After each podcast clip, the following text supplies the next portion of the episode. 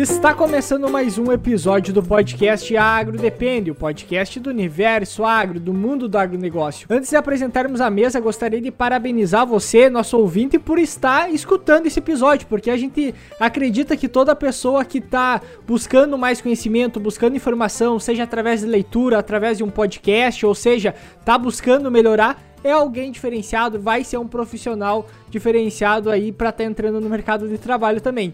E claro, o tema que a gente vai estar tá discutindo hoje vai ser um pouco relacionado a isso, falando um pouco sobre o mercado de trabalho, o, o perfil do profissional que está entrando aí no campo, voltado, claro, à área de, de agronomia, à área agrícola em geral. Então, apresentando a mesa de hoje, meu nome é Eduardo Sebastiani. Eu sou o Fabiano Soutis. Meu nome é Cassiano Sartor Decker. E, por favor, nosso convidado aí, André, se apresenta para o pessoal. Prazer, meu nome é André Ceruzzi.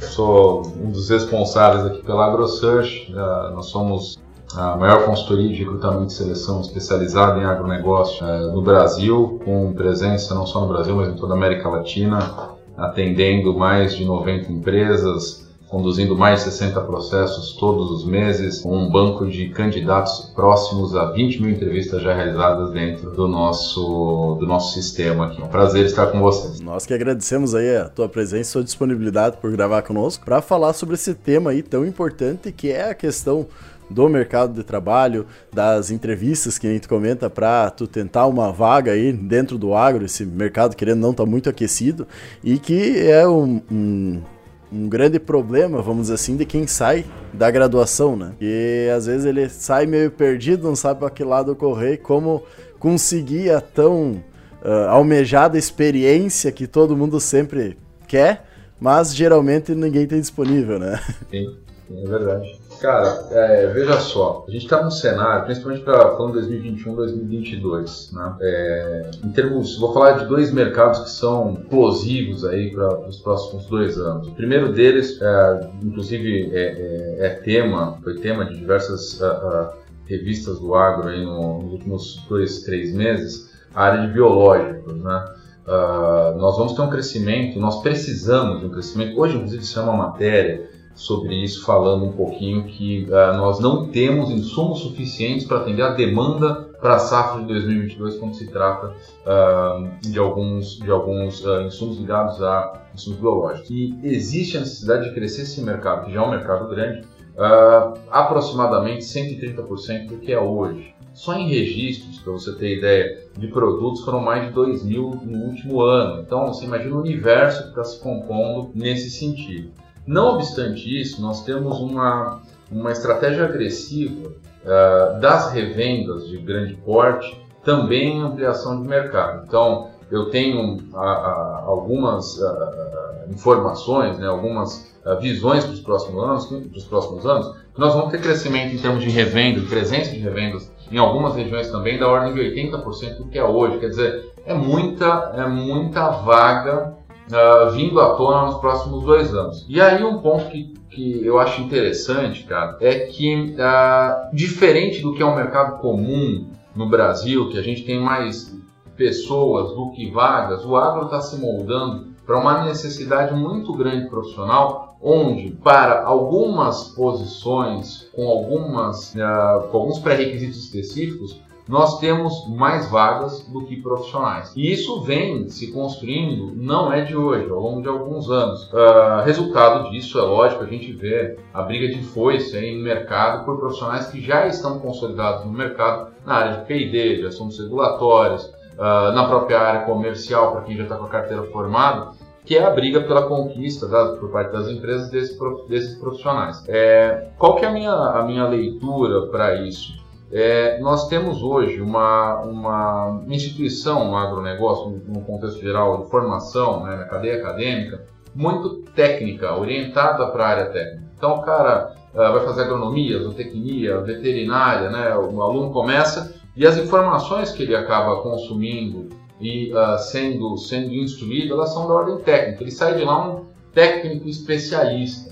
Uh, só que o mercado agronegócio ele é business total, né? Agronegócio, né? Ele é um mercado que a gente tem uma necessidade de um conhecimento uh, muito forte, principalmente para o que vem se moldando na, na figura Brasil em relação ao comércio exterior, em relação às demandas necessárias para suprir todas as, as cadeias que se, se, se, se uh, somam à necessidade do agro, de negócio. Então, forma lá um agrônomo, ele sai muito bom em fisiologia de plantas, ele sai um cara muito bom uh, na área de aplicação e recomendação técnica, mas ele não sabe, por exemplo, montar uma carteira de clientes, fazer uma base de visitas, ele não sabe fazer uma negociação com uh, valor agregado, ele não sabe fazer uma gestão de carteira acompanhada por curva ABC, tudo aquilo que é a base de um executivo comum, um trainee, por exemplo, no bem de consumo. Você pegar um cara da Ambev, quando começa, ele começa caminhando ali um vendedor da Ambev, estou falando bem, cara, de consumo. Ele já começa com essas boas práticas.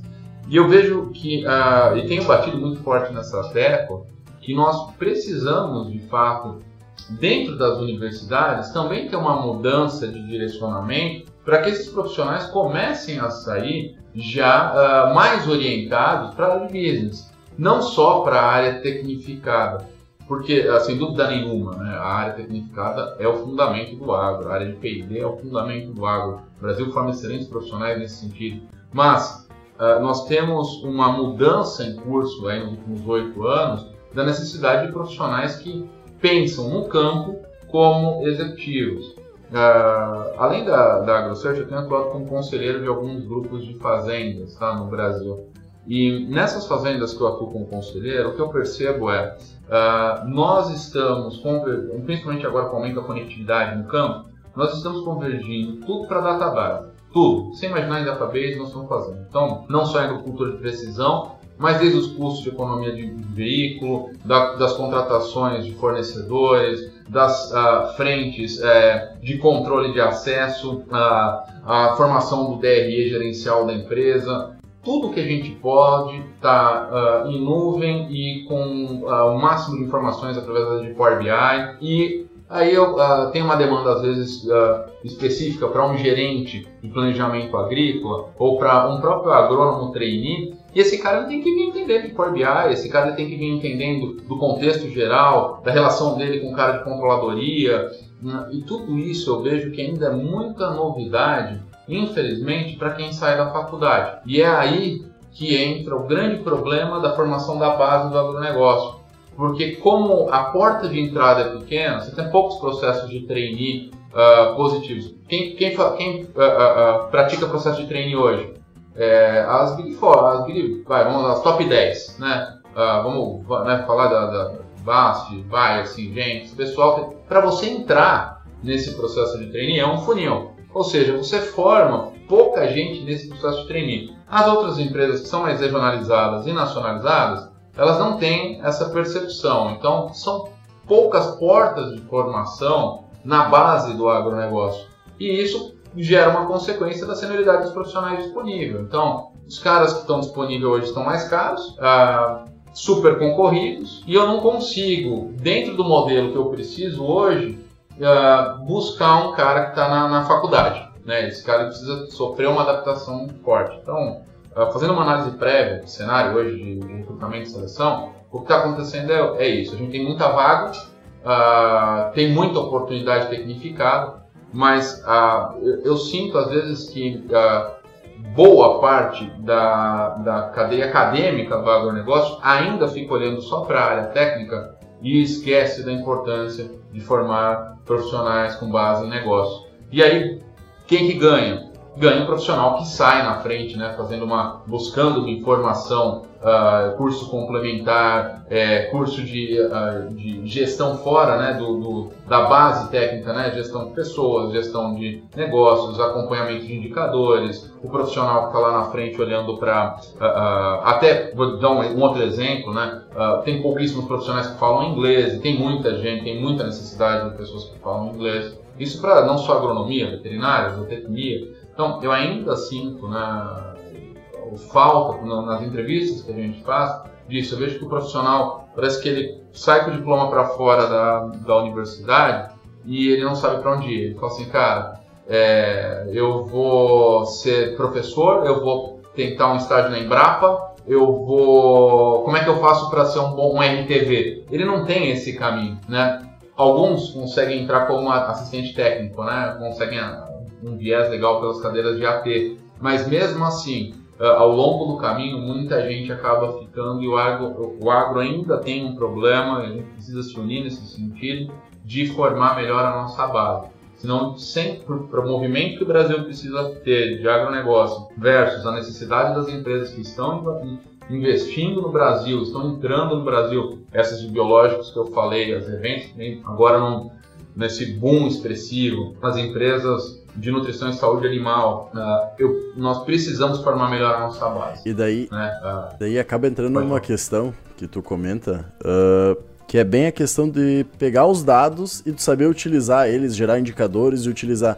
Porque tu vai pegar dentro da própria agricultura ou da própria questão técnica que nem tu comenta, a tu pegar esses dados, transformar esses dados em informação para tu utilizar, ele está muito ligado. Hoje a gente vai entrar uh, na parte da, da questão do agronegócio, do produtor lá na ponta, ele mesmo está pegando uh, certos softwares que estão gerando informações técnicas para ele, e essas informações técnicas vêm junto com um histórico e com uma geração de dados que tu vai utilizar. Então, mesmo tirando toda a parte comercial que tu comenta, de uh, que tu fala, um cara lá da Ambev, por exemplo, que isso ele aprende lá no início, é uma necessidade hoje, até pela informatização que a gente tem dos processos, que a pessoa técnica, então o agrônomo responsável, dando um exemplo, mas pode entrar veterinários ou tecnistas, enfim, esteja capta, cap, uh, capacitado e saia da faculdade capacitada em fazer isso, né? Porque a gente vai olhar, que nem tu comenta, o pessoal só está olhando questão, a ah, doença, uh,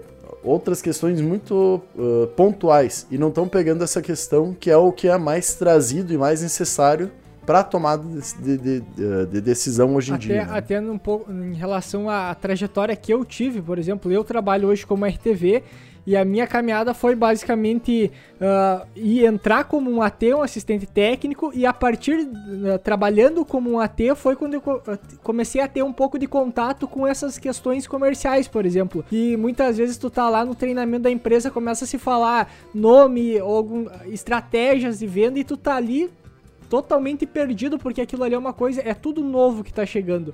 A única coisa que tu chega a ter uma base ainda é da questão técnica. Então, realmente, Uh, falta bastante ainda dessa, uh, dessas questões de estratégia e, e, querendo ou não, tem, aí tem esses dois pontos, né? Tem as empresas que vão estar dispostas a treinar um profissional, de certa forma, passar o conhecimento para ele para que depois ele seja um profissional com valor agregado maior e até uma coisa que a gente comenta muitas vezes, quando tu sai da faculdade, você não tem que estar tá pensando diretamente a sair ganhando um monte de dinheiro. Tu tem que sair buscando experiência, se tornar um profissional mais completo para que depois o mercado te pague proporcionalmente ao conhecimento que tu tem, porque até então a gente é, é, como você mesmo comentou. O pessoal sai da faculdade com conhecimento só técnico, que ainda é muito pequeno, muitas vezes, o conhecimento técnico que tem, e acaba se limitando muito.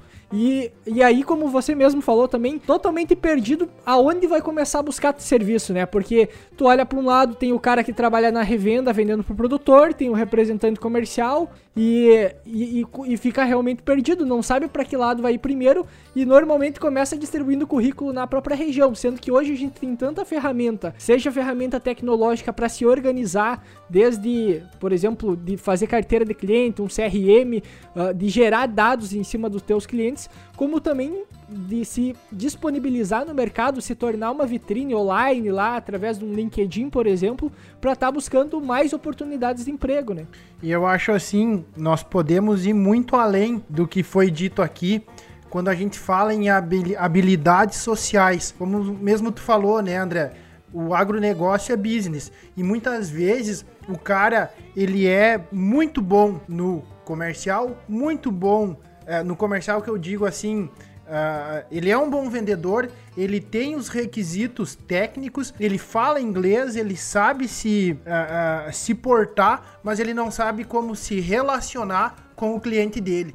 E isso eu acho que a gente entra de encontro aquilo que tu falou, que a faculdade, as universidades precisam modificar, porque não adianta tu treinar um cara para ele ser muito bom em fitopatologia, em entomologia, uh, uh, em agricultura de precisão, se vai chegar o momento que ele vai precisar vender o serviço dele e ele não vai conseguir se relacionar porque ele não tem carisma, porque ele não tem habilidade social, ele não consegue. Uh, não consegue se, se vender se vender. Isso. isso aí. Então eu acho que isso a, a gente precisa Aí, claro, que vai ser moldado a partir do momento que talvez tu for para o mercado de, de, trabalho, né? Como, como o Eduardo falou, nós três estamos formados há dois anos, né?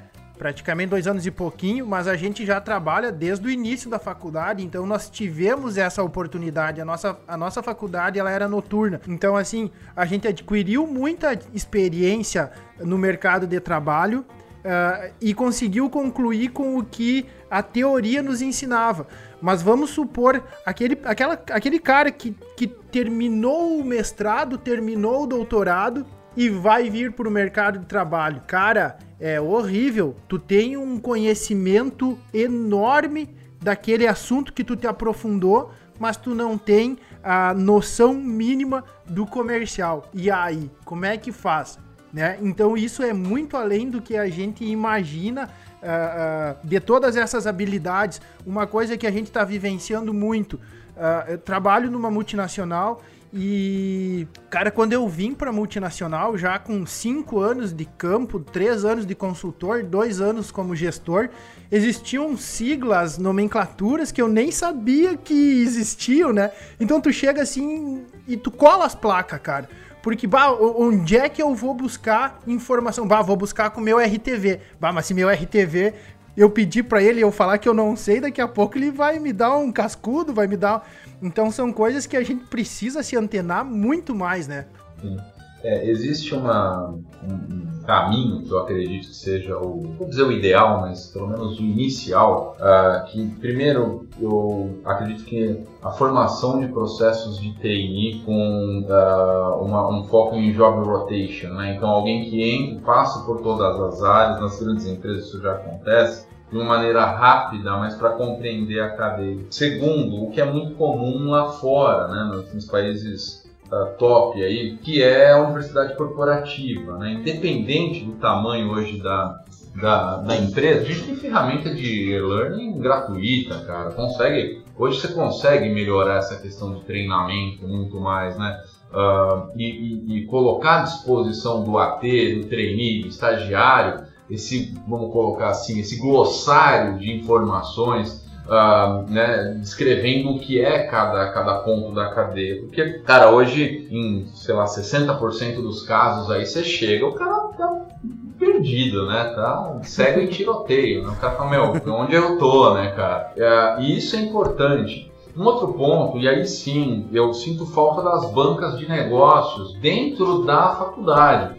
Uh, os professores, né, com todo respeito, né, a, a as, as, bancadas dos professores, mas falta os caras de business ali. Uh, você tem, às vezes, doutores, mestres em né, fitopatologia, como você falou, uh, biotecnologia, mas falta um cara ali uh, de desenvolvimento humano, organizacional, um cara de business, um cara que vai falar, olha, meu, essa, esse, essa turma aqui, esses caras aqui, eles têm, têm, têm que melhorar, como, como o, o Fabiano falou ali, a questão relacional. O Brasil é muito grande, ele é um país, a gente vou, vou te falar um pouco dos canais aqui que a gente trabalha, né? Uh, tem região que você atende que é pequeno produtor, tem região que você atende que é só revenda, tem região que você atende que é produtor multicultura, tem região que você atende que o pequeno produtor é um cara de 4 mil hectares. Uhum. Então, uh, a forma de se relacionar com esses caras uh, totalmente é totalmente diferente. Totalmente diferente. Tem lugar que é só grupo, você vai ter que conversar através de, uma, de um centro de controle de compras. Tem lugar que você vai ter que ir lá falar com o dono, olha, cara, você está virando aí teu pasto para lavoura, né? Deixa eu entender, é, é, tudo, tudo tem a ver com negócios, né? E, e aí eu vejo uh, uh, um, um, esse ponto que a gente está conversando aí, principalmente o pessoal que está saindo da, da, da universidade agora, que tem um leque de vagas, cara, para esses caras trabalharem, né? Não só na área comercial, nas próprias fazendas, né? É, vamos falar, é, as fazendas, algumas que eu atendo lá, eram dos bisavós, passaram para os avós, agora os netos estão assumindo com outra cabeça. O custo da, do plantio está mais caro, necessidade de negociação, convergência com, custo as trades, custo de oportunidade, né? O, o, o, payback da própria operação é diferente. Então, uh, as fazendas estão se modernizando. Hoje ser agrônomo, Cassiano, aquilo que você falou, não é só o cara saber o, o, o beabá de uma correção de solo, é conseguir fazer um, um, um cálculo a, a, a, longo prazo de retorno, do custo de oportunidade, como você colocou, entender quais são os melhores fornecedores, está antenado a tecnologia. Pô, tem, tem, tem biológico que substitui o químico, eu consigo economizar isso em quanto tempo, como?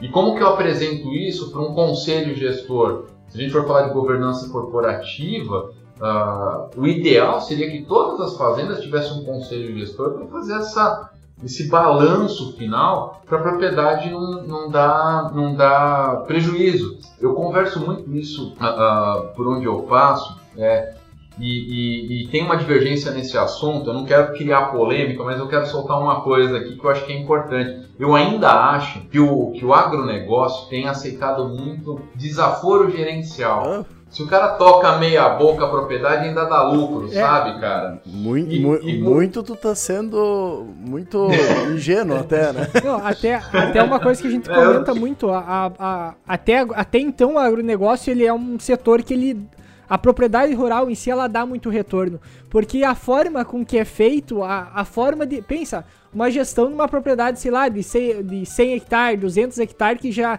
invulta uma boa quantidade de dinheiro, Uh, e o patrimônio também é um patrimônio com valor alto, se tu for comparar com qualquer empresa que tem numa cidade pequena, por exemplo, o capital que tem ali dentro e a forma que é feita a gestão é muito básica, talvez é até menos do que básica, hum. é talvez o que um recém-formado faz das suas finanças pessoais, quase, é, é mais elaborado do que tem uma propriedade hum. rural de gestão, né?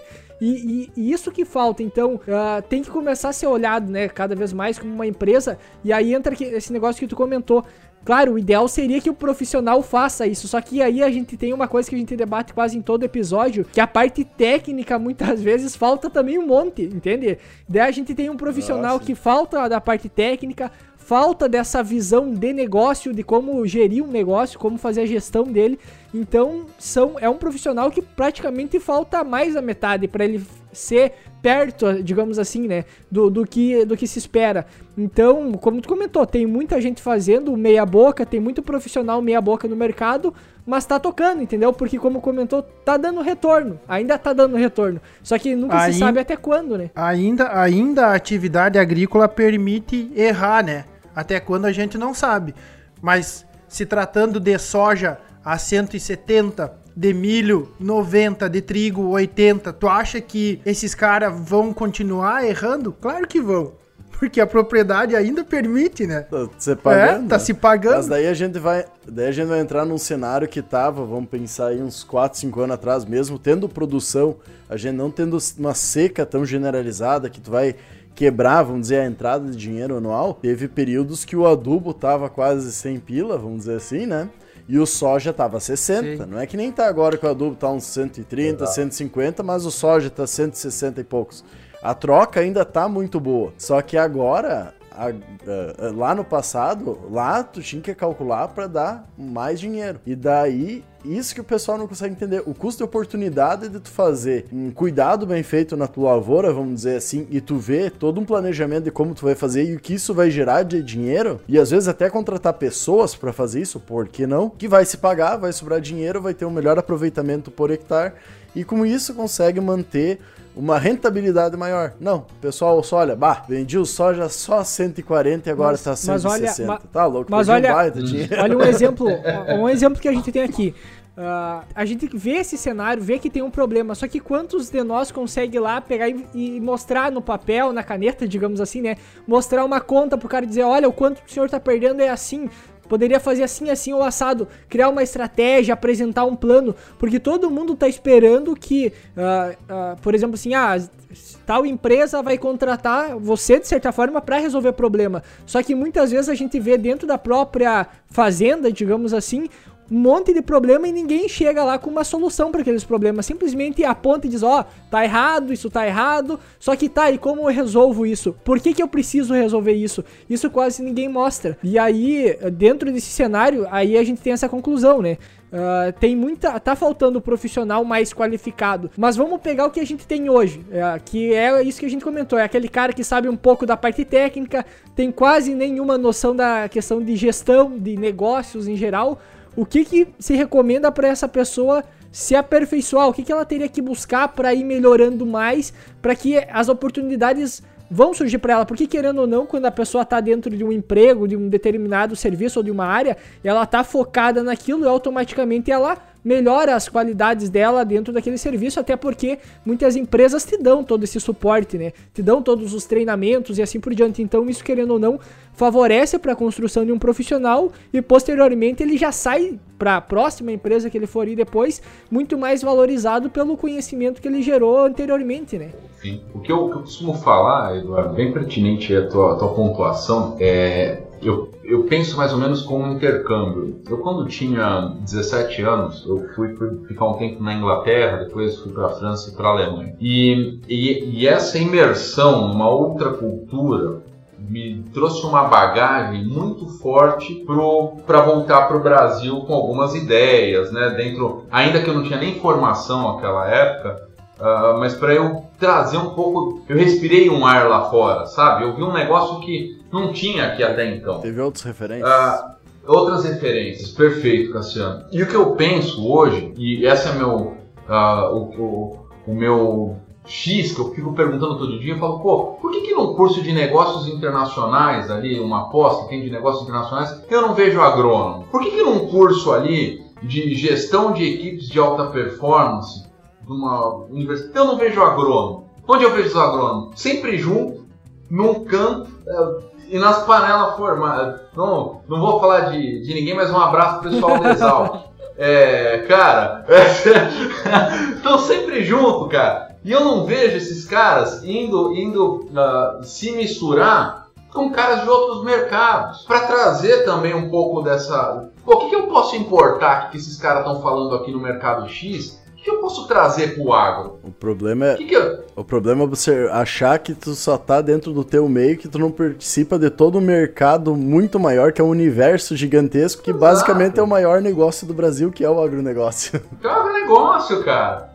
E aí você pega. Uh, e o agro é muito fácil de você pro, se programar para ele, porque o agro ele, ele, ele, tem, ele sempre chega depois das tecnologias. Então a gente está vivendo no agro hoje, não, não em tecnologia de produto, nem produção. Estou falando em termos de gestão de processos, pessoas.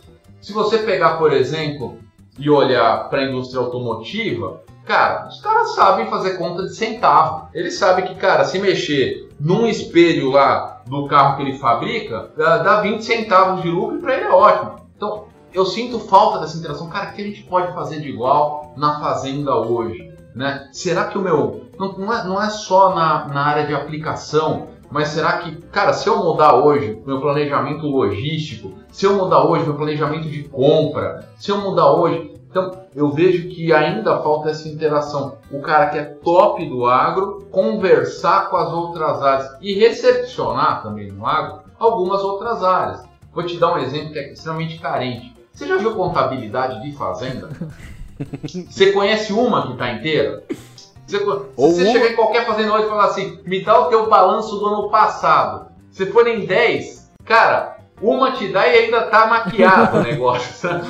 e, e, daí é aquela coisa, a gente tá pensando em, até para fazendas pequenas, se pagasse alguém para fazer essa contabilidade, ou pegasse que seja um aplicativo para fazer, uma consultoria, você pagaria de, de, uma forma muito fácil só por ajeitar e arrumar, porque vai ter gerado dado e muitas vezes vai ter que fazer o imposto terreno que agora se tornou obrigatório, que nunca teve. Né? Isso, isso, que o André, isso que o André comentou do, do pessoal do agro conversar com outras áreas, tem aquele livro também, porque os generalistas vencem em um mundo de especialistas, porque retrata um pouco sobre isso.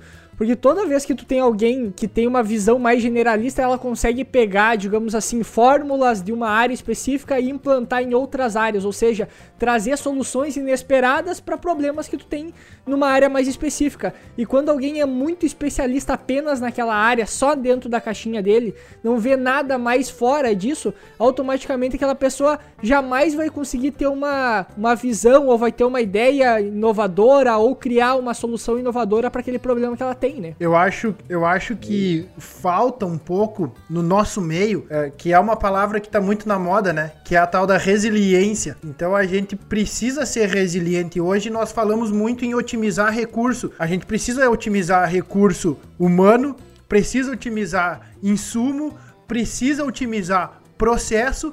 E isso vai muito do perfil de quem está conduzindo esses processos e essas atividades. Então a gente precisa sim, cara. Eu concordo plenamente com o que o André falou, com o que os guris falaram, que a gente precisa se inteirar mais, emergir mais nos demais assuntos, não só na nossa parte técnica. Nós três aqui, eu não sei tu, André, se é agrônomo, nós somos agrônomos, então a gente sabe um pouco de cada coisa do que diz respeito à lavoura, mas e o restante? Nós estamos buscando, então precisa ter esse essa resiliência, essa virada de chave para aí sim nós termos um perfil de quem realmente vai poder tocar um negócio, né?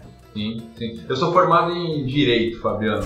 Eu não sou agrônomo, mas sou filho e neto de produtor, cara. Uh, e trabalhei em algumas, em algumas multis do agro na área comercial, tá? Antes de cair para antes de cair para o recrutamento de seleção e depois uh, ter especialização no, no agronegócio. Fez a, e hoje eu tenho. Fez a faculdade só para bonito, né? Só, cara, eu queria. Eu, não, era. Cara, eu, eu, eu sempre gostei de, de entrevistar e conhecer e tal. E aí eu fiz direito pra, pra ser. Eu queria ser delegado, cara. Quando eu. Então, contar, aproveitar, contar até pra galera que tá se formando, né? Uhum. Eu, e, foi um professor que me salvou, tá? É, eu queria ser delegado. Pô, queria ação, eu morava em São Paulo, sou de São Paulo capital, moro em Curitiba hoje, mas sou de São Paulo, e não sei o que, comecei a fazer faculdade e tal. Terceiro ano de direito, na minha época podia, consegui um estágio na delegacia. Show de bola, cara, vou pro estágio alegre, cara, pô, quero ver os caras dar tiro, não sei o que. Cheguei, vou ver viatura, né? Cheguei na delegacia, meu irmão. Pega os papéis. Quando eu olhei, só papel, cara. Papel pra cima, pra baixo. Nego chateado, encostado. Ninguém aguentava. Cara, aquele, mas um, um clima, cara, que eu falei, como é que eu vou viver isso aqui, cara? Aquilo foi o maior baque da minha, da minha vida quando eu olhei aquilo lá. Aí falei, bom, no terceiro ano não dá pra parar, né, cara? Agora já fui tá, mal, fui tarde, né? Uh, e aí eu consegui entrar num, num, num dos maiores escritórios de, de, direito tributário de São Paulo, comecei a atender a área corporativa. E um professor meu, Norberto Farinha, professor de economia, sempre conversava comigo, falou assim: André, cara, você não, você não vai ser advogado. Eu falei, como não, cara? Quarto ano. Falou, não, cara, eu vou te colocar num processo de treininho de uma consultoria focada em gestão de processo, do amigo meu, eu quero te indicar lá, porque, cara, você é um cara corporativo. Você tem que, você tem que cara, eu não, não consigo te ver mofando de carne e gravata, cara. Des, desculpa. É, meu professor de... Desculpa, pode desculpa cortar, mas daí entra duas coisas que eu acho que é muito interessante linkado ao episódio. Primeira, pega e vai fazer experiência dentro da área que tu quer atuar para ver como é que funciona os negócios. E a segunda, conheça pessoas que elas vão te auxiliar a chegar onde é, é que tu quer. Tenha, uh, tenha ligação entre essas pessoas. Né, network. Né, pra, network para te auxiliar. Network. Não, perfeito. E aí eu comecei como consultor, trainee dessa empresa. Comecei a trabalhar uh, com, com um cara que é referência para mim, que é o Jarbas Marques. Hoje ele é presidente do Grupo Lead. E ele me treinou, cara. Eu viajei, morei em nove cidades depois disso. Tive convivência, cara. Morei no Nordeste, morei em Minas, morei no interior do Paraná. Comecei a trabalhar com as indústrias, aí já focado no agro. Em um, em um dado momento, uh, acabei entrando para o agronegócio uh, ah, para trabalhar uh, com, com, com numa, na época, uma revenda de máquinas e, e daí para frente só agro. E aí, uh, num dado momento, eu, eu, eu, fui convidado aqui em Curitiba já atuar como Headhunter especialista em área comercial, atuei por um tempo. E aí eu vi uma lacuna enorme aberta, que era uma consultoria que entendesse de agronegócio que pudesse dar suporte ao agro como especialista, que é o maior mercado do país, né? Vamos lá. Ah, mas o ponto, cara, que eu acho que é mais que é mais isso que você falou, Cassiano, é você poder trazer de fora o que você uh, uh, aprendeu de boas práticas para o mercado. Quando eu cheguei, quando eu montei a consultoria, uh, existiam agências menores, não consultorias, e aí eu comecei a olhar falei, pô, os caras não sabem recrutar, o agro só recruta por indicação, é só as panelas, né? Então, um conhece o outro, vai indicando. Na, minha, na época que eu comecei a empresa, não tinha tanta conectividade, então não adiantava entrar no LinkedIn, a galera não conseguia acessar celular, não dava para fazer entrevista à distância, então conectividade muito baixa. E o terceiro ponto, que também uh, era, era bem, bem latente, os próprios RHs das empresas não conheciam de água, no detalhe, porque vinham de outros setores. Então eles não sabiam nem entrevistar. Uh, eu, cara, você falar para mim hoje uh, da área de nutrição e saúde vegetal, da área de nutrição animal, cara, eu entrevisto, eu, eu tenho mais de 3 mil entrevistas no, na, comigo, direto, nessas duas áreas. Então, pô, dá pra. Conheço muita gente nesse sentido. E aí eu comecei a perceber, falei, meu, é, esse mercado está carente de alguém que possa dar o suporte isento também, no sentido de dar a opinião, de falar, cara, você está querendo contratar para essa região esse tipo de profissional, você não vai encontrar, é melhor você ir por esse caminho, por aquele caminho. Então o negócio começou a florar.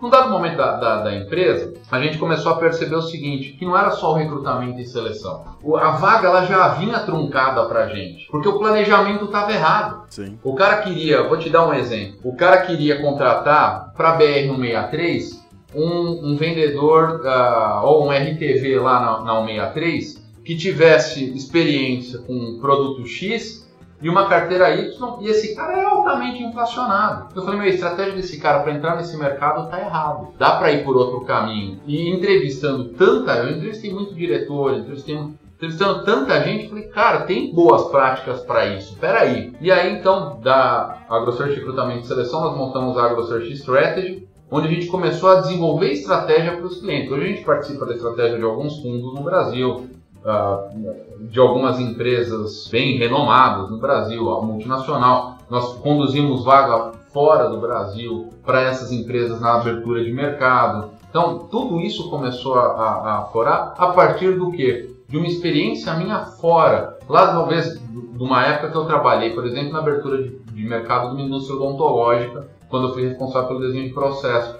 Aí eu lembrei, falei, cara, os caras têm essas boas práticas aqui com os representantes, dá para trazer isso. Passei por uma escola, uh, deixar, um, deixar um registro aqui no, no, no, podcast aqui, cara. Passei por uma escola chamada Localiza Rente a Car, uh, que é a empresa de locação de veículos da, da qual eu sou fã e grato por ter passado como executivo de vendas responsável pela área de Londrina. Cara, o que essa empresa tem de boas práticas para a área comercial, por exemplo, para a área de operação, de qualidade no serviço, é, é, é, assim, fora de série. E eu trouxe isso para os clientes que eu atendo hoje com, com, com, com químicos, fertilizantes, sementes, as mesmas boas práticas de vendas que eu tinha de lá. Por quê? Muda o produto, mas a forma de atendimento, muitas vezes, cara, não é tão diferente. Então, ah, é importante a gente fazer essas importações e aí consolidando o que a gente está falando, né? Experiência naquilo que você quer trabalhar, network, né? Conhecer gente de tudo quanto é área, fazer a sua base naquilo que você quer. Muita gente me ajudou na AgroSearch quando eu comecei por conta de network. Pô, André, faz falta, tinha um head de uma multinacional que foi o, o cara que mais me incentivou. André, faz falta, monta que, cara, você vai conseguir. Eu, eu tenho a ciência e gente que me deu suporte. Ninguém cresce sozinho, tá, gente? A gente é uma empresa, não, dá os números aqui da água, né?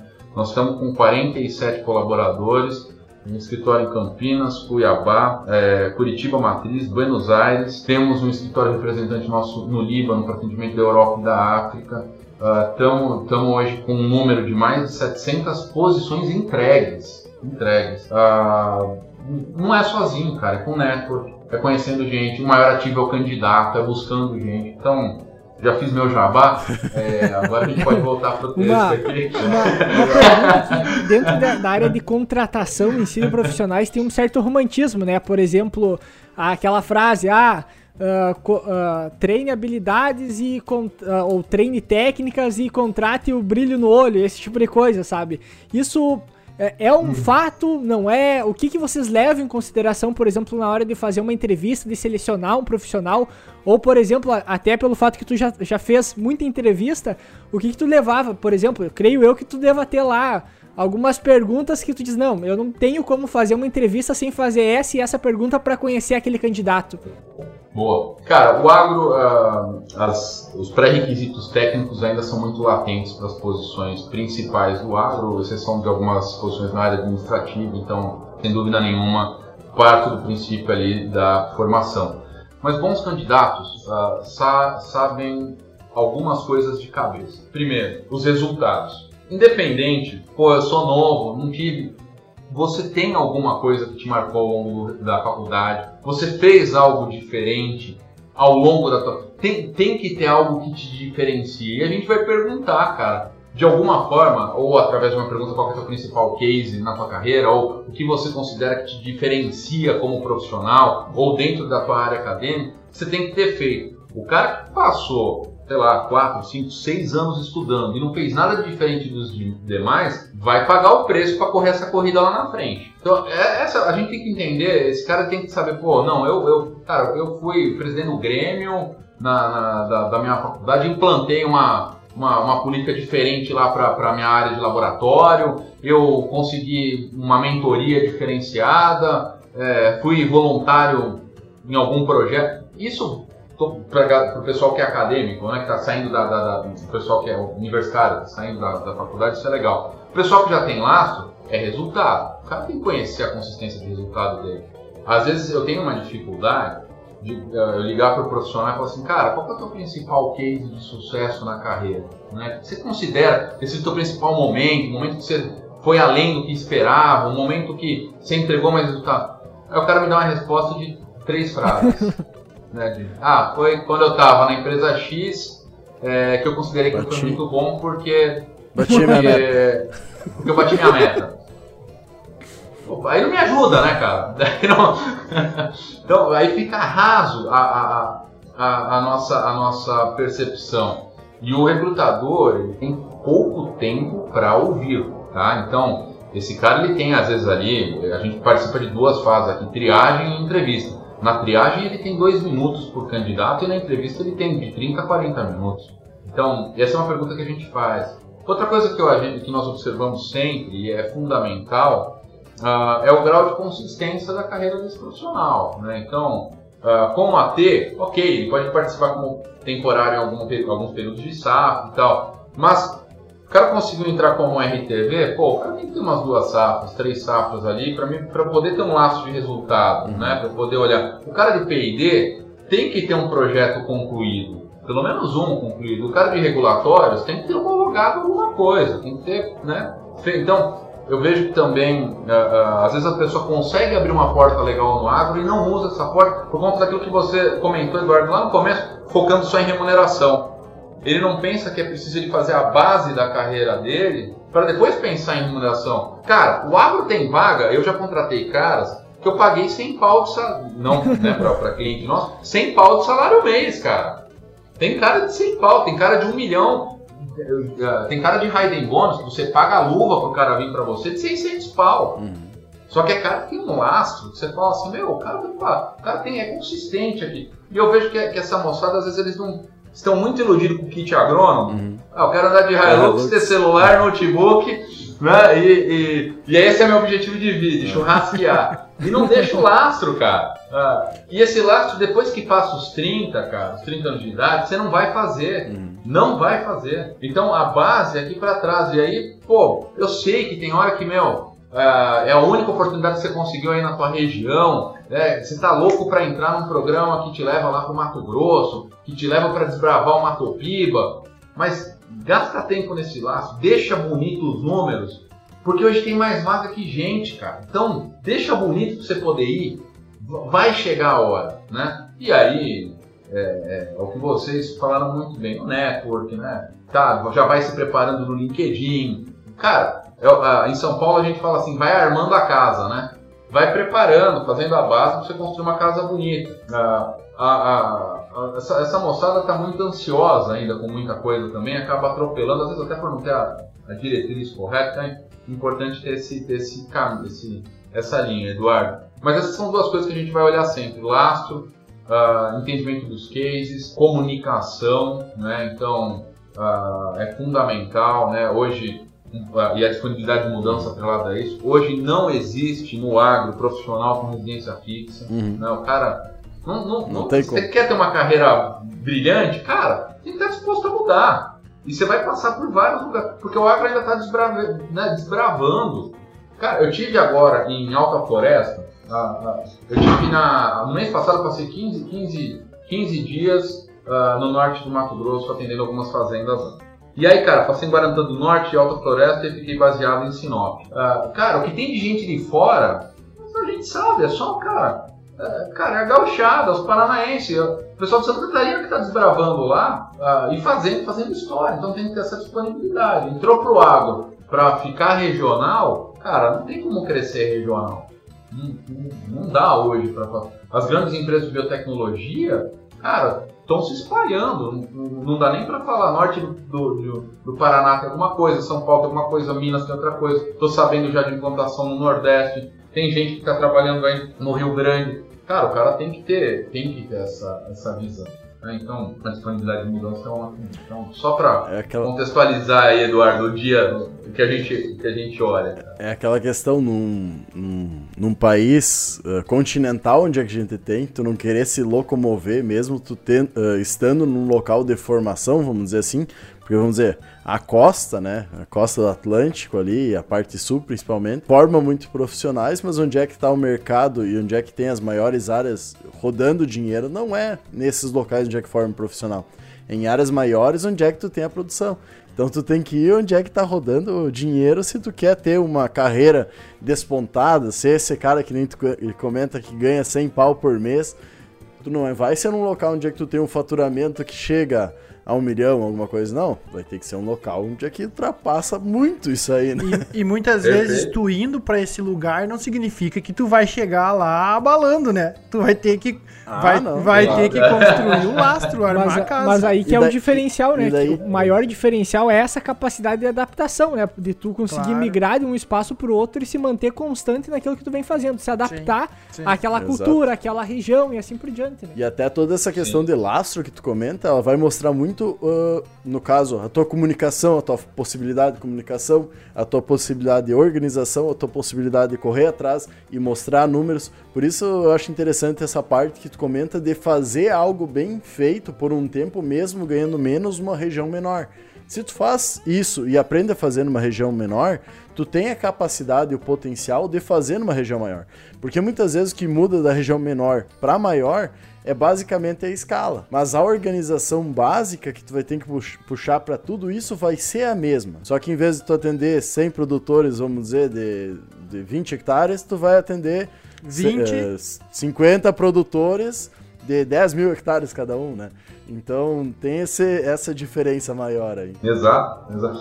E uh, aquele negócio, cara, que a gente fala, eu falo muito pro, pro pessoal que eu, eu, eu, tenho, cara, hoje dentro da Agro eu tenho uh, dois agrônomos que são recrutadores. Eles decidiram sair da agronomia para recrutar. Né? Então você imagina que são 35 profissionais de hunting, uh, entre júnior, sênior e pleno, né?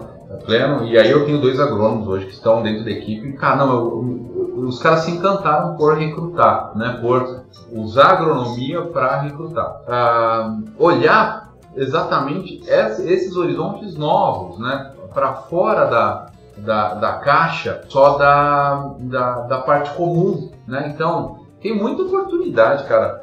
Em, uh, eu vou, vou te falar das maiores dificuldades aqui. Trader, cara, contratar comprador de grãos hoje, dependendo da região, é um pepino, é um pepino, porque uh, é muito mais que a formação, é um feeling que vem da experiência desse cara lá para trás.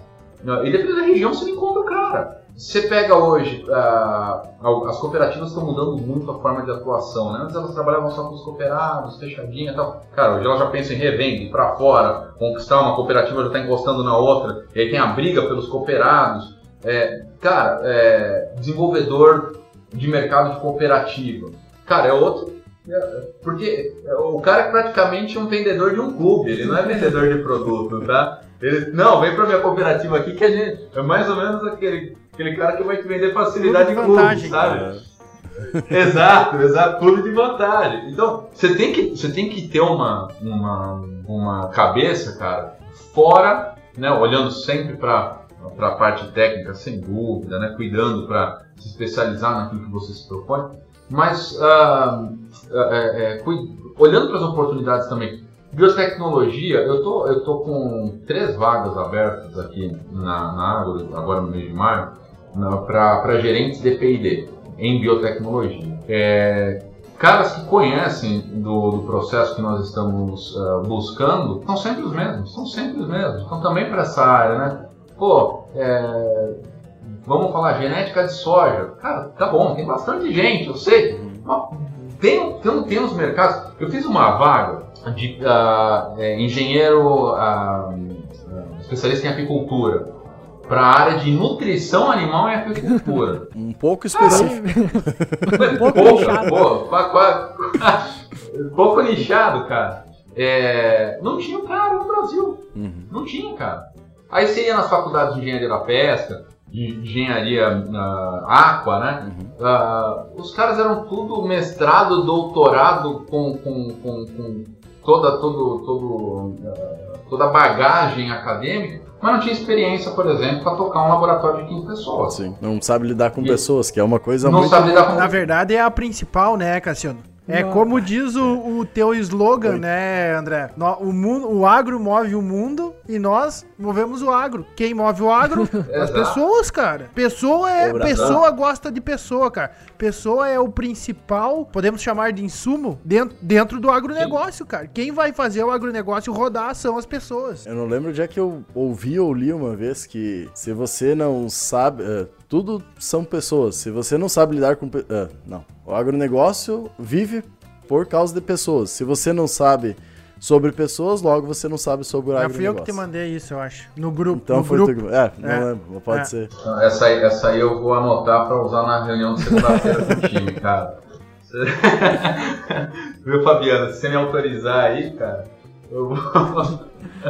Viu? É, não, mas é, é isso aí, cara. É, não tem, não tem Assim, eu, eu acho que não tem receita de bolo, né? Não existe. A gente precisa é, modificar constantemente, precisa buscar novos horizontes, precisa tomar umas umas pauladas para aprender e, e, começar de novo, então eu acho que é por aí. Hoje, hoje, hoje uma das coisas que eu mais percebo, por exemplo, assim, que eu acho que é, pode ser que não seja para a maioria, mas por exemplo, a construção da caminhada dela, por exemplo, às vezes aquela pessoa até sabe o que ela quer ser, uh, por exemplo, futuramente, ah, eu quero chegar num cargo tal, trabalhar assim, assim o assado, porém ela não sabe qual quais são as escolhas que ela vai ter que fazer durante o caminho que, caminho que vão levar ela até lá, entendeu?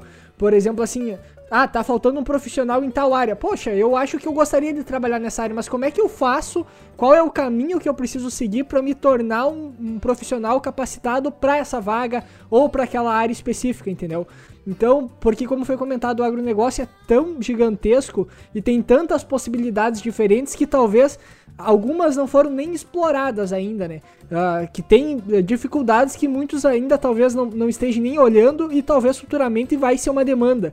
Então tem muita coisa para para se buscar, digamos assim, ainda pela frente. Ah, ah, só para só para aqui, ó, eu achei o que aquilo que o Cassiano dizia, 100% dos clientes são pessoas, 100% dos, dos funcionários são pessoas. Se você não entende de pessoas, você não entende de negócios. Isso aí. Ah. Perfeito. Perfeito. Uh, tu tem uma... Você sabe que eu... Tá...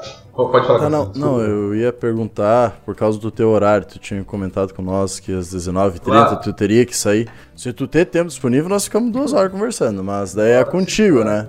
Não, o papo tá bom, cara. Não, então Aí vamos é... continuar. Não, é contigo. Eu, eu, só, eu só pensei. Eu, eu, eu, só pensei, vamos alertar porque o homem tem compromisso ainda. Vou anexar, tá vou anexar, vou anexar essa, essa frase aí no, no currículo. Que o André André falou no podcast tal que nós temos bom de papo, então a comunicação ok. Não. Pô, cara, é, não. Indicação, é difícil, é difícil Pô, geralmente é que aqueles papos engessados, cara. Até. O senhor tá legal, gostaria cara. de. exato, exato, cara. A princípio, Olha, se tem umas vagas de 100k aí, pode ser até 10k. Estamos aceitando, pode mandar o meu nome. Não, pode, Cassiano, tá, tá, tá anotado aqui, inclusive, inclusive, cara, a gente, a gente, uh, eu vou ter que arrumar três, né, na verdade, o Fabiano e o Manuel também, né, cara? Ai, Agora... nós estamos dispostos, né? Não, sou solteiro, não tenho filho, como o Eduardo, sou mais novo, não sou velho, que nem o Fabiano, é, então estamos é, aí na linha. É. Você sabe, é, nessa, nessa nossa conversa, me fez lembrar uma, uma situação que eu passei na, na semana passada. Uhum. É, sexta-feira passada eu estava em Brasília, é, atendendo um dos nossos clientes lá de Brasília, um grupo de fazendas, e coincidentemente tinha, eu conheci um embaixador de um país africano, e ele estava conversando com ele, e aí ele falou assim, André, cara, como é que eu faço, cara, para começar a importar manga para o meu país, cara? Não consigo. Eu falei, cara, como é que você não consegue importar manga, cara? Tem vários produtores de manga aqui, tá aqui a Associação de Produtores, tá aqui. Cara, e, e aí eu dei uma mão para ele no processo, assim, meia horinha do lado do cara, ajudei a, a organizar e ele fazer as ligações. Ah, e aí, cara, como é truncado ainda isso, sabe? Para... Aí ligava na associação, os caras não sabiam o que fazer. Ligava na trade, aí a trade não sabia como organizar.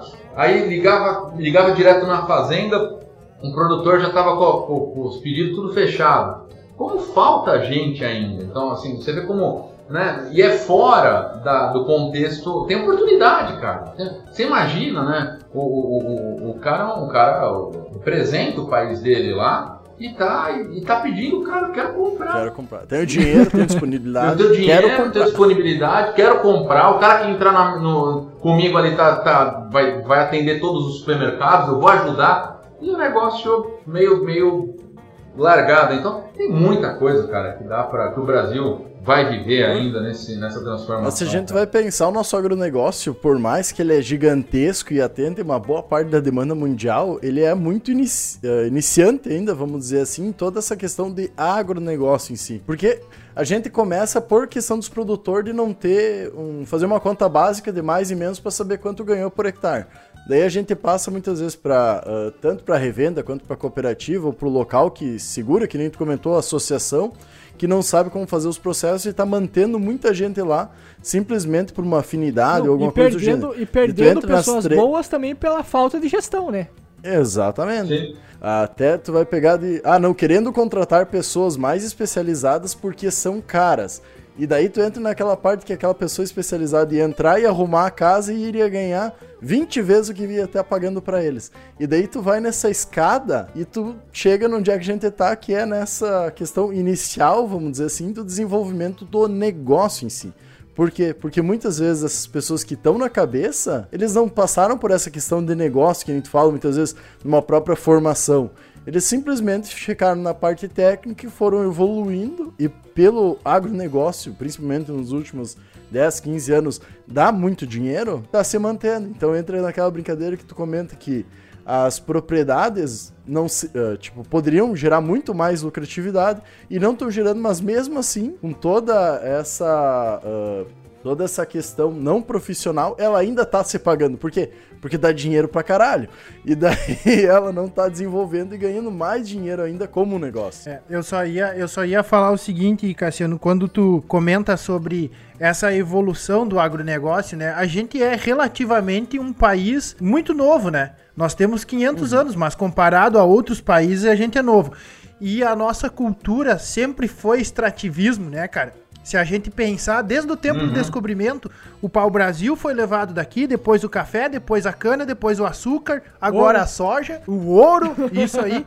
então, então, assim, cara, a gente vai precisar dar o tombo Claro que hoje já você tem muita visão empreendedora, né? A gente fala com tanta gente que, que, que, que tem essa visão, mas que a grande massa ainda não, não, não conseguiu dar o tombo, né? Além da falta da visão no mercado interno. Isso, Pô, isso. a gente é 240, 220, 240 milhões de brasileiros. Olha quanta gente tem para é. vender é. internamente. Ah, e a gente não tá pensando nem mundial, né?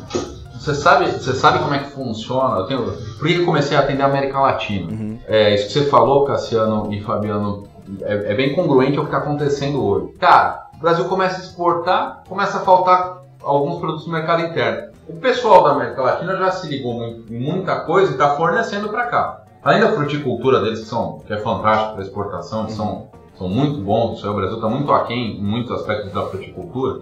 E, a América Latina tem, tem, tem uma diversidade grande né, na, na fruticultura. Nossa, cara, é, uh, tem muita coisa legal. Uh, a gente vê que o Brasil não só movimenta o mercado interno, como internacional da, do país desenvolvido que está aqui na, do nosso lado. E aí você começa a olhar o seguinte: você fala, meu, olha como, como a gente é abençoado, cara. Se o mercado externo está ruim, né, uh, que eu acho vai ser muito difícil nos próximos anos. A China comprou 89%, mais, 89 a mais do volume de soja em relação ao ano passado nesse ano. Né? Um negócio absurdo. O dólar era 5,50, né, cara? Meu, coisa, coisa fora do comum.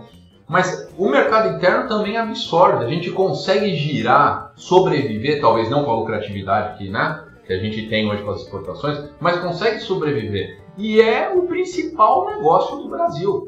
Só que, vou te fazer uma pergunta agora que começou com a, com a, com a história do agrepop, né? Uh, começou a cair a ficha do brasileiro sobre isso. Porque a gente era uma. A, se você pegar começo da década de 90, anos 2000, nossa preocupação era se a indústria automotiva estava indo bem. Nossa, a preocupação nossa era saber se o setor de serviço e comércio estava vendendo, cara. Uhum. Agora que o agro começou a, a, fazer parte do dia a dia do acompanhamento da, dos, próprios, da, dos próprios setores da economia, de falar, meu, é agronegócio. Nosso negócio não, nosso negócio não é fabricar carro. Uhum. Nosso negócio não é, é, Não adianta aqui querer ser o Vale do Silício. É. Já ouvi isso várias vezes. Aqui vai ser o Vale do Silício. É. Pra quê, velho? Pra quê? Deixa o Vale. Vamos ser, o, vamos ser mas, o melhor do melhor no agro. Mas cara. daí tu entra nessa parte. Gente, é o Vale do Silício do agro. Tu pega todas as tecnologias geradas pela Embrapa, que é uma, uma empresa fantástica estão sendo utilizados no mundo inteiro por uma forma de agricultura sustentável.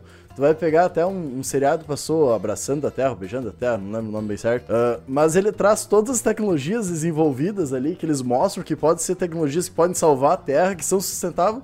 São todas tecnologias geradas dentro do Brasil, pela Embrapa ou por outros setores. Então tu vai pegar toda a parte do plantio direto, agrofloresta, agrosilvio e pastoril. Tudo desenvolvido uh, aqui. Pegar é pegar áreas degradadas e transformar ela em, utilizar a floresta para transformar em produção de grãos para tu aproveitar melhor a, é tudo desenvolvido aqui. E daí quem tá é. ganhando o nome e o que, lá e fora. O que ainda mais e o que ainda mais nos falta é a questão de processar isso que a gente produz, por exemplo. Hoje ah. a gente exporta muito muito Isso. bruto, digamos assim, né? Ainda falta muita transformação e agregar valor em cima do que aquilo que a gente já produz aqui. Vou te contar um case de um cliente meu aqui, Eduardo. Eu atendo a maior fazenda de acerola do mundo. Fica no Nordeste aqui. Ela fornece 100% da produção dela para a Alemanha, que é a maior fabricante de vitamina C. Quem que é vitamina C, cara? é nossa aqui, cara, feita no quintal de casa. Mas os caras lá são o maior fabricante de vitamina. Só que a produção é 100% é. exportada é. pra lá, cara. E é capaz eles importar o produto depois pra cá ainda. Ah, certo? Não, certo. É. é certo e trazem pra cá de volta. É certo, sim. da, daí tu entende então, por que a Alemanha é um dos países que mais polui, porque a indústria, a industrialização tá toda a lá. transformação, né? Focada no pessoal, Ainda. é, focado no pessoal de lá, onde eles conseguem aumentar o PIB per capita muito, por causa que tu tá botando só um negócio especializado, que aumenta o valor agregado, vamos dizer que tá botando no produto e as pessoas especializadas que precisa lá. Muita parte do pessoal que tá lá, muitas vezes é brasileiro, que toda a nossa faculdade e especialização formou aqui aqui, até conversando com o pessoal do Descascando Ciências, comentaram isso, que não tem uma valorização do profissional uh, que é especialista numa área, ele vai para fora porque lá ele ganha mais. E daí lá pega o produto, pega o profissional, monta uma indústria e devolve para cá, ganha toda a lucratividade. É, é, é triste, é cara, triste. né? É um movimento que, que, a gente, que a gente tem, tem, que, tem que observar, às vezes, e não, é, é, não, vê, um, não vê um movimento. Mas, é aquilo que a gente está conversando, né? O agro não tem como parar ele, não tem como parar ele, não tem como o Brasil deixar de ser protagonista. Eu não acredito. Eu tenho visto uma movimentação na África muito forte na tentativa de produção na África por uma questão da cadeia logística, proximidade com a China, Europa, maior facilidade deles ali em fazer um controle mais regionalizado por conta dos governos, mas não chega no nível técnico, inclusive, dos nossos agrônomos aqui, da nossa preparo da Embrapa, uh, que é uma, que, é, cara, é uma instituição fantástica, tem, né, tem, tem sido né, uma, uma, um porto seguro para o agronegócio, só bem da verdade, ela tem segurado o rojão em muita coisa. E aí você olha, você olha que ainda precisa ser aculturado nas gerações, principalmente essa geração mais, mais das cidades grandes aí, cara, o negócio é o agronegócio, não adianta. Né? É, a gente precisa trazer gente, é, assim como eu vejo que tem um amigos meus aqui, aqui em Curitiba tem muita gente da, da área automotiva, né? Uhum. Uh, cara, o cara se especializou, buscou coisa fora, não sei o que, a fábrica vai lá, fecha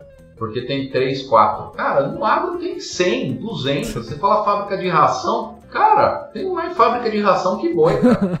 Você fala, cara, e, né? e aí você fala, tem uma, uma infinidade de, de, de oportunidade e, e, faltando profissional com esse, com esse gabarito. Né? Então, estou com vocês aí nessa, nessa, nessa linha de raciocínio. E com essa baita finalização aí, vamos indo para os finalmente aí, até para não atrasar o nosso amigo André. Uh, primeiramente, queria agradecer a disponibilização do teu tempo aí para conversar conosco. Já fica um convite para um próximo episódio aí pra, pra gente conversar. Eu acredito que tem muito assunto linkado não só é. com a parte do, uh, do recrutamento de pessoas, mas o recrutamento de pessoas está totalmente ligado com todos o, o restante da cadeia, né? Então, Sim. primeiramente agradecer, fazer o convite e dar um tempinho aí para tu comentar também, fazer um jabá aí sobre a tua empresa, também sobre teus trabalhos, redes sociais, pode ficar à vontade. Como aí, advogado, tu é quase um baita agrônomo, né?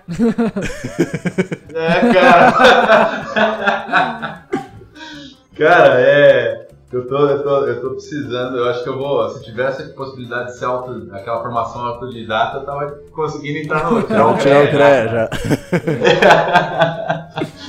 Não, primeiro eu queria, queria agradecer o convite de vocês, pessoal, assim, é uma satisfação enorme estar com vocês aqui. É, admiro muito aí o, o, trabalho e eu acho que foi, foi importante também a gente falar isso e poder falar com o público está interessado, né, como a, o Eduardo abriu muito bem ali, né, alguém que está interessado a, a, a, se destacar e a, e a também nos ajudar a mudar essa realidade, porque eu acho que isso é um movimento dentro do agronegócio, né, a gente tem, tem que se movimentar, então eu queria agradecer a oportunidade do espaço, é um prazer, a forma da condução aí, foi super agradável, né, o bate-papo, estar com vocês, fica o convite também para vocês nos visitarem aqui, quando quiserem, a porta da, da AgroSearch está aberta. Uh, Jabá, cara, é, nós temos prazer em trabalhar no agronegócio. Uh, eu vejo e eu falo, né, a nossa consultoria, eu, eu uso botina, tá, cara? Uh, minha, minha bota é suja de barro, eu vou no cliente,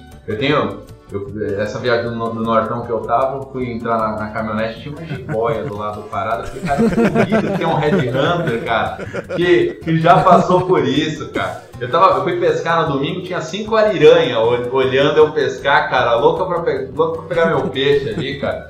E, e junto com, com, os proprietários. Então, esse é o DNA da nossa empresa, tá? É de fato estar tá em campo, né? entender muito mais a ponta e, e e, e, não ser um conhecimento técnico uh, só teórico. Eu acho que a gente tem que viver, tem que ter barro na bota, tem que conhecer o plantio, tem que saber do ciclo produtivo, tem que conhecer cada região e o que pode ser feito. Tenho falado muito com as universidades uh, para tentar movimentar isso dentro das, das universidades, dos programas de trainee.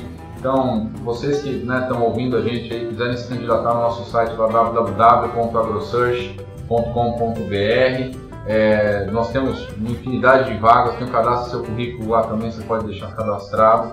Uh, o agro está precisando de gente e todos os nossos profissionais estão instruídos a, a terem disponibilidade para falar com o pessoal aí. Então, quem quiser acionar no LinkedIn, conversar, a nossa equipe é acessível, lógico, tem o tempo dela, mas uh, a gente não quer deixar ninguém sem resposta e para a gente essa movimentação de estar tá próximo do agro, de de fato respirar o negócio, de ser uma equipe multidisciplinar nisso faz parte do nosso DNA. De resto, pessoal, obrigado.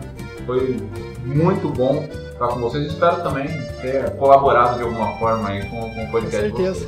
com toda certeza com, colaborou aí. Novamente fica o convite para os próximos episódios aí, não só um próximo, mas próximos episódios. E no mais, uh, convidar todo mundo a ouvir os nossos outros episódios também, a seguir nossas redes sociais, seguir as redes sociais aí da Agro Search, também do André. Uh, e no mais, por isso seria hoje. Até a próxima, pessoal.